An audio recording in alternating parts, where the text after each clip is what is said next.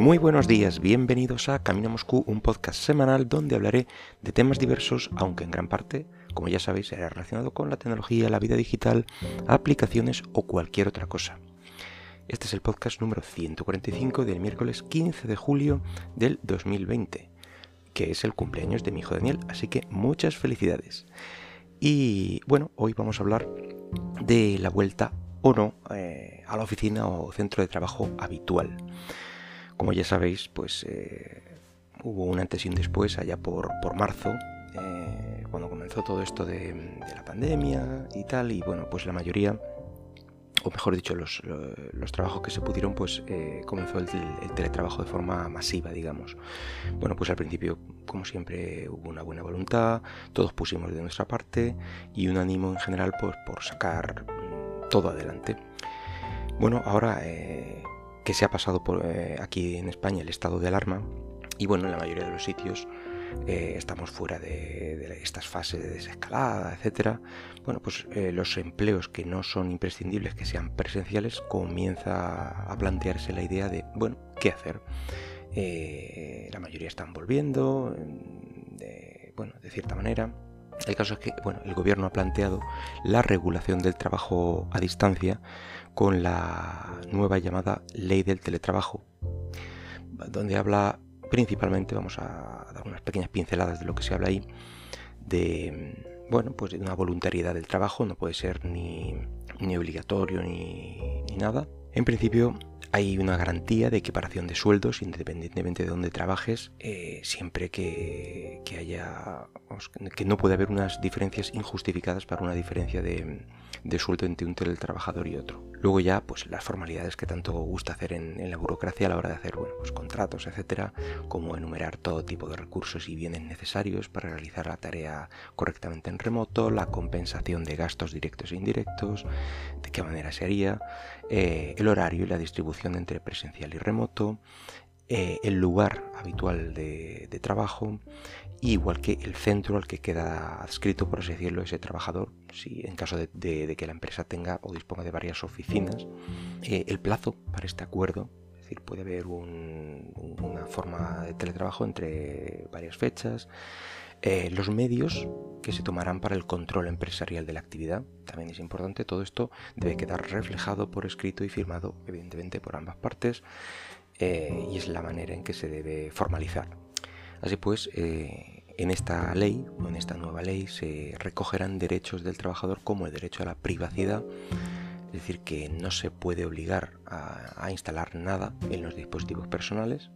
De igual forma, no puede obligar al uso de dispositivos personales y bueno, los dos puntos de, hacerse deben hacerse de forma consentida.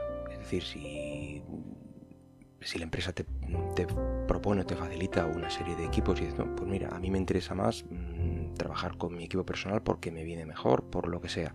Entonces se puede llegar siempre a un ten con ten. Bueno, luego no deben usarse otra cara de la moneda. No deben usarse los, eh, los equipos o, programas facilitados por la empresa para motivos personales, evidentemente.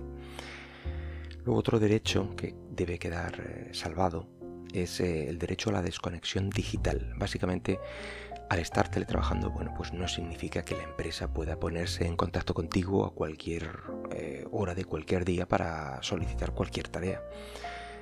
a no ser que el contrato así lo refleje de primeras, supongo es el, lo que nosotros llamamos el típico puesto de apagafuegos de los departamentos de sistemas. Un saludo para todos ellos, donde bueno, pues suelen hacer eh, turnos para cubrir fines de semana, para asegurar la buena marcha de las máquinas y servicios que, se facilitan. Bueno, pues, eh, ¿qué se está haciendo ahora mismo? Pues tenemos el ejemplo de grandes empresas tecnológicas, como es el caso de Twitter o de Facebook, que son las dos que mm, primero o antes sonaron, eh, que parece que van a implantar el teletrabajo de forma voluntaria e, y lo más importante, indefinida. Aunque mm, tengo entendido que, parece ser que sí habrá variabilidad en los sueldos según residas, cosa que no entiendo. Me parece que esto lo leí de Facebook, me parece, porque cosa que yo no entiendo muy bien, porque si es teletrabajo en teoría puedes realizarlo eh, de igual forma desde cualquier punto, siempre y cuando haya internet, evidentemente. Pero bueno, parece que tendrán, que tendrán en cuenta el nivel de vida de, donde resida cada teletrabajador en este caso. Ya digo que yo no comparto muy bien este, este punto porque vamos, mm, no te van a pagar más eh, aunque vayas a trabajar a la oficina. Eh, si el barrio, por ejemplo, si tu barrio es más caro o más barato, no sé, o depende de dónde hagas tú la, la compra semanal. En fin, no, no, no lo entiendo. Pero bueno, al principio, eh, cuando hablamos del teletrabajo, pues ya comenté algunos eh, casos de empresas que llevan años usando esta fórmula de teletrabajo, en principio con, gran éxito, como GitLab, Basecamp, y ahora también se ha pasado, bueno, ahora no, lleva desde 2017 me parece WordPress, trabajando de, esta forma, mm, directamente sin, oficinas, y bueno, pues parece que funcionan bastante bien. Y otro caso reciente puede ser el de Fujitsu, ni más ni menos, eh, que prepara un plan de adaptación con multitud de posibilidades en, teletrabajo en aquellas áreas y departamentos que, evidentemente que sea posible, bien desde casa, bien desde oficinas subsidiarias, una planean también una variedad de horarios y localizaciones, eh, de ir em, pues no sé, a lo mejor de un horario de una hora a otra eh, se va a un sitio, varios días de la semana a otro, es decir, básicamente un teletrabajo, o sea, un trabajo a la carta para el trabajador para que pueda trabajar bueno, pues con las máximas garantías y comodidad en esta época tan extraña que nos ha tocado vivir. Otro caso, por ejemplo, una gran empresa española como ING, pues eh, también se apunta al teletrabajo 100% voluntario y bueno, yo espero que este movimiento lo sigan muchas más empresas.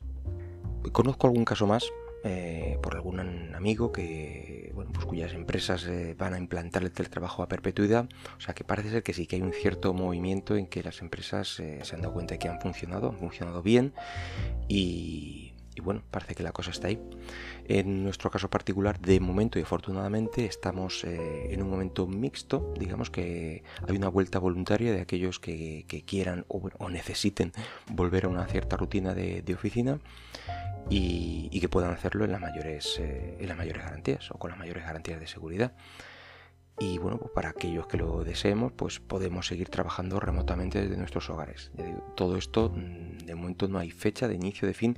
Y yo creo que ahí estamos gran parte también de las, eh, de las empresas. Bueno, pues es el momento en que las empresas están echando cálculos para ver qué sale más rentable. Eh, si seguir manteniendo todos los locales de los que se disponga, eh, reducir gastos en alquileres de, de oficinas y bueno, material y todo el tipo de, muebles de oficina, etcétera, consiguiendo bueno, pues unas oficinas más pequeñas, menos puestos y, e invertir en, equipos para, teletrabajo. La verdad es que para esto es necesario un buen sistema para asegurar el reparto equitativo de tareas eh, y una serie de mecánicas para saber bueno, las horas dedicadas eh, a, a ciertas tareas, pero también las horas que deben dedicarse a dicha tarea para que no se alarguen en el tiempo tareas eh, de forma indefinida y sin ningún control.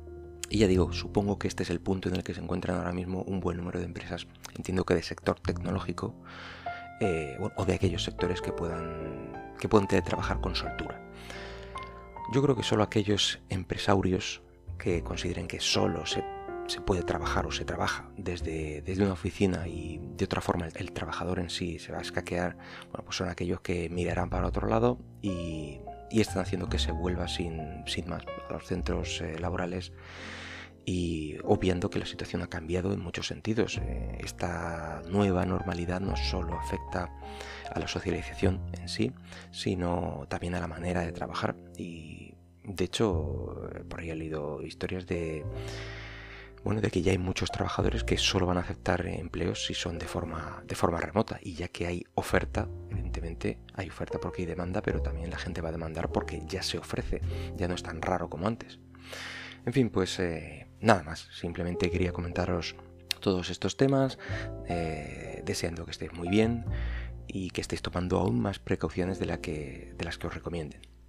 Y bueno, espero que el podcast haya sido de tu agrado y si lo deseas puedes dejarme algún comentario sobre este tema o sobre cualquier otro por Twitter en arroba camino Moscú. Hasta luego.